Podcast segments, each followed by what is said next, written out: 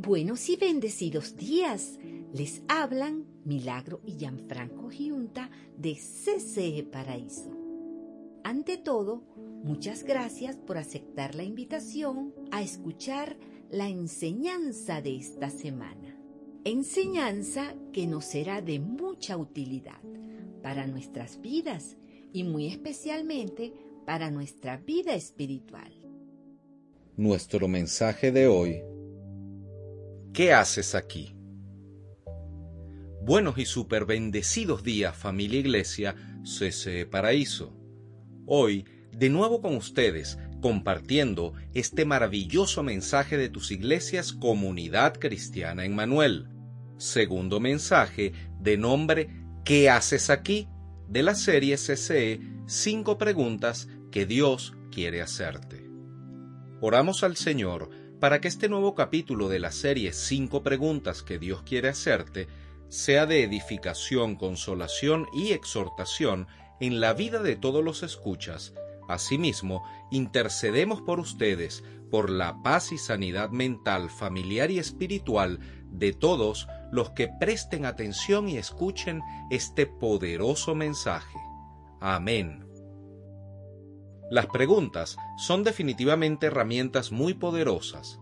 Las preguntas están cargadas de ese tipo de poder que motiva a las personas a tener toda clase de reacciones, porque las preguntas invitan, investigan, conectan, examinan y nos llevan además a la reflexión profunda de las cosas y hasta de nuestros propios pensamientos. Los médicos hacen preguntas a los pacientes, los abogados a los testigos, los niños a los maestros, los padres a los adolescentes. Así que es totalmente natural que cuando no tenemos toda la información que creemos necesitar, nos hagamos preguntas. Pero también hay preguntas peligrosas y depende de dónde busquemos respuestas o de quién nos haga la pregunta, se podrán desencadenar hechos favorables o desfavorables para nosotros en nuestras vidas. Génesis 3.1 La serpiente era más astuta que todos los animales del campo que Dios el Señor había hecho, así que le preguntó a la mujer, ¿Es verdad que Dios les dijo que no comieran de ningún árbol del jardín?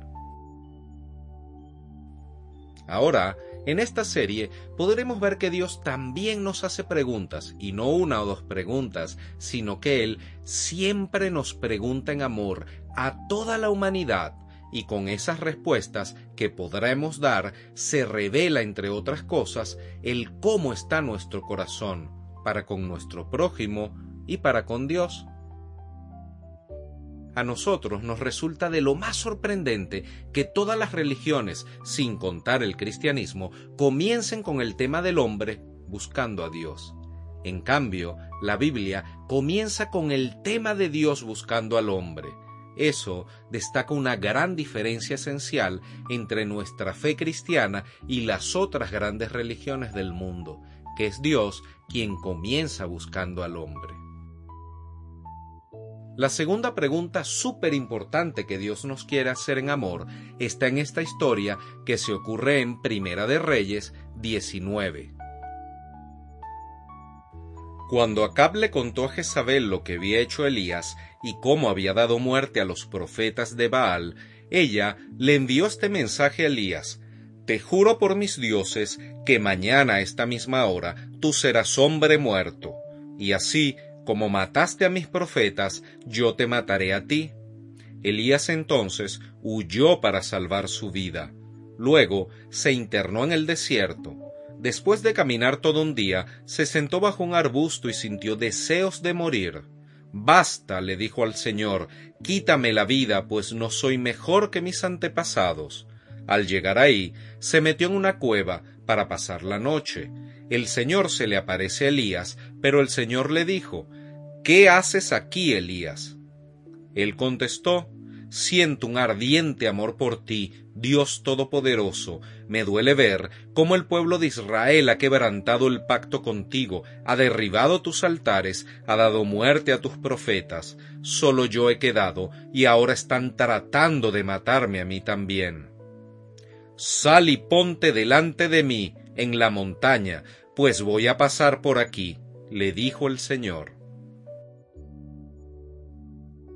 Esta es una interesante pregunta que Dios nos quiere hacer hoy a todos. ¿Qué estás haciendo aquí? En el Nuevo Testamento, el hermano Santiago dice, en Santiago 5:17, Elías era un hombre con debilidades como nosotros. Quizá lo que Santiago quiso decir es que Elías sí tuvo temporadas de grandes momentos cuando Dios estaba a cargo guiándolo y utilizándolo, y luego también hubieron valles de desesperación y cuevas de tristeza, de oscuridad y de decepción. Y así como Elías, tú y yo también hemos pasado por esos valles llamado desilusión. Ahora bien, ¿qué es la desilusión? La desilusión es una pérdida de la esperanza, especialmente de conseguir una cosa que se desea, o la pérdida de la ilusión al saber que algo o alguien no es o no era como uno creía. El gran problema de la desilusión es que nos hace mirar solo hacia adentro. Dios puede que esté a nuestro lado en esos momentos, pero la desesperación nos nubla totalmente la vista y no vemos hacia afuera, sino solo introspectivamente, hacia adentro, hacia cómo nos sentimos. La desesperación hace también otras cosas, no solo nos nubla la vista, sino que también endurece nuestros corazones porque a través de ella nos volvemos cínicos, insensibles, así que cuando vienen las buenas noticias, ni siquiera las queremos aceptar por miedo o temor a ser nuevamente desilusionados. Y eso fue lo que le sucedió a Elías. Cuando nos hemos desilusionado, todo el género humano tenemos una reacción muy común, en todos por igual. Por ejemplo, has sido lastimado por amor, entonces no vuelves a amar. Te han roto una promesa, entonces no confías más. Tu corazón ha sido pisoteado o burlado, entonces no se lo entregas nunca más a nadie. Hermanos, existe una línea muy fina y muy delgada, es una línea divisoria que al cruzarla puede resultar fatal para nuestras vidas. Esa es la línea que separa la desilusión del enojo, la herida del odio, la amargura de la acusación. Y cuando estemos aproximándonos a esa línea, insistimos en el mejor y más sabio consejo, no la crucemos. Antes de cruzarla, debemos dar un paso hacia atrás y hacernos la siguiente pregunta. ¿Durante cuánto tiempo voy a pagar por mi desilusión? O por ejemplo, ¿Cuánto tiempo más voy a dedicar a lamer mis heridas como un león herido? Llegará el momento en que debemos seguir adelante, en que debemos seguir avanzando, y al cruzar esa línea se nos va a hacer casi imposible avanzar. Llegará también el tiempo en que necesitemos sanidad. Se va a presentar un tiempo en el que debemos permitir que Dios haga por nosotros lo mismo que Dios hizo por Elías. ¿Saben lo que Dios hizo por Elías? En primer lugar, se le acercó. Se encontró con Elías justo en su punto de mayor dolor.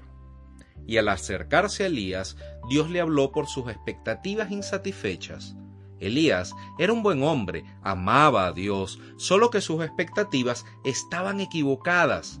Igual nos sucede a nosotros casi a diario. Nuestras expectativas están equivocadas porque el olor a carro nuevo pasa, el nuevo empleo se convierte en viejo, el nuevo esposo o la nueva esposa resulta que tiene malos hábitos y desagradables, el nuevo sistema de gobierno en el que creíamos resulta también malo y la chispa de la emoción se esfuma. Ahora bien, seamos sinceros con nosotros mismos. ¿Nos produce alegría que Dios nos diga no a lo que sí queremos y que nos diga sí, no a lo que queremos, sino a lo que necesitamos. No siempre. Porque si pedimos, por ejemplo, un nuevo matrimonio, Dios nos va a decir, honra el matrimonio que ya tienes. Y eso no nos va a dar felicidad. Si le pedimos a Dios sanidad, probablemente nos diga, aprende por medio del dolor. Y eso tampoco nos va a producir felicidad. Si le pedimos a Dios más dinero, muy probablemente Él nos diga, atesora lo invisible o atesora lo que tienes, y eso no siempre nos va a dar la felicidad. La desilusión es muy peligrosa y el descontento también. Cuando Dios no hace lo que queremos, nos resulta muy fácil enojarnos y cruzamos esa línea invisible que nos daña más y más y más cada vez. Nunca ha sido fácil y nunca lo será, pero la fe no es otra cosa que estar totalmente convencidos que Dios sabe más que nosotros con respecto a esta vida y a nuestra propia vida, y que Él nos llevará a buen destino independientemente de la situación por la que estemos transitando. Recordemos que la desilusión es producida por las expectativas insatisfechas. Voy a repetir esto.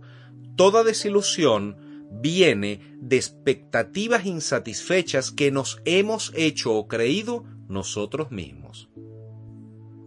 Es así como los discípulos de Jesús que estaban decepcionados porque ellos esperaban y creían que Jesús los iba a libertar de la opresión romana.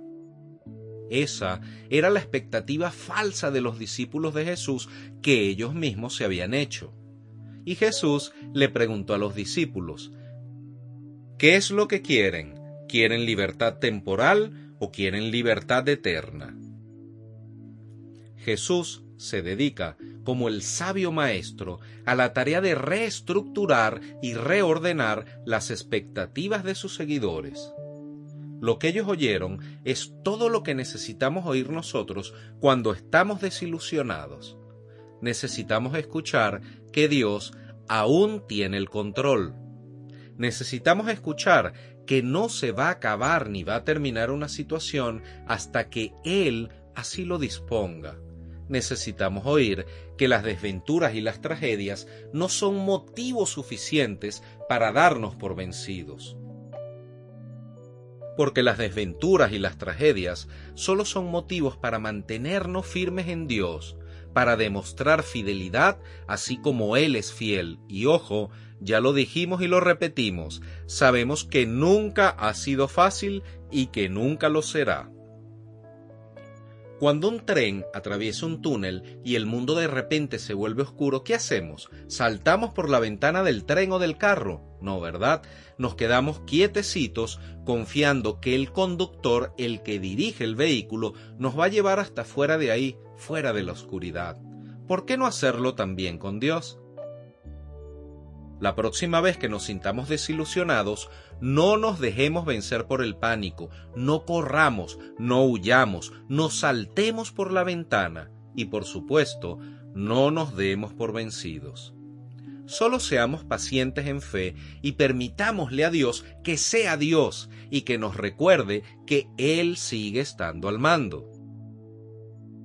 Lo que tenemos en Dios es mucho más grande que lo que no tenemos en esta vida. Por ello, debemos estar agradecidos porque independientemente de lo que creamos que nos falte, realmente lo tenemos todo porque tenemos a Dios. La pregunta de Dios, ¿qué haces aquí? Nos lleva sin errores a hacerlo todos los ajustes necesarios en nuestras vidas para corregir el camino, enrutarlo nuevamente y preguntarle a Dios, Señor, ¿dónde me quieres? Porque ahí, justo ahí donde Dios considera que debemos estar, es donde cada uno de nosotros debemos estar. El lugar perfecto para estar es donde Dios quiere que estemos. Salmos 25:5 Encamíname en tu verdad, enséñame, tú eres mi Dios y mi Salvador. Oremos. Señor Jesús, gracias te damos por tus siempre amorosas preguntas a nosotros, tu más amada creación. Gracias Señor por hacernos ver y entender que nuestras desilusiones vienen por el hecho de hacernos nosotros mismos falsas expectativas. Gracias, Santo de Israel, porque siempre nos recuerdas que tú todo lo sabes, inclusive sabes aquello que es lo mejor para nosotros mismos, para nuestras vidas, familias, trabajos y ministerios. Te pedimos, Señor, nos mires siempre con ojos de misericordia en todo momento, y no tomes por favor en cuenta ni nuestras iniquidades ni nuestros errores. Gracias, justo Dios, porque eres un Dios fiel que guarda el pacto y la misericordia con los que le aman y con aquellos que se esfuerzan por guardar tus mandamientos. Te pedimos por favor, Señor Jesús, nos dejes esa fe maravillosa, esa fe que viene como fruto de tu Espíritu Santo, para así poder ser y estar siempre en la mejor disposición de ser obedientes, aun en las peores situaciones, porque entendemos, Señor, que tú siempre estás acompañándonos y además guiándonos en tu más sublime amor en todo momento y en toda circunstancia, porque somos tus hijitos. Te pedimos, Padre, todo lo anterior en el nombre de Jesús de Nazaret. Amén y amén. Amén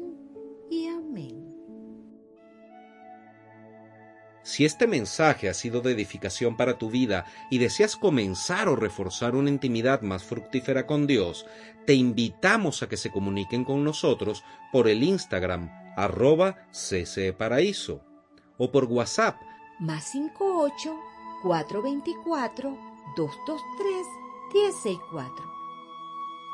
Feliz y bendecida semana les desea Comunidad Cristiana en Manuel Paraíso. Hermanos de mi corazón, hemos culminado por hoy. Dios les bendiga grandemente y en abundancia. Les amamos en el amor de Cristo y les invitamos a escuchar la próxima semana el mensaje de CCE Paraíso. CCE Paraíso, más que una iglesia, somos una gran familia feliz.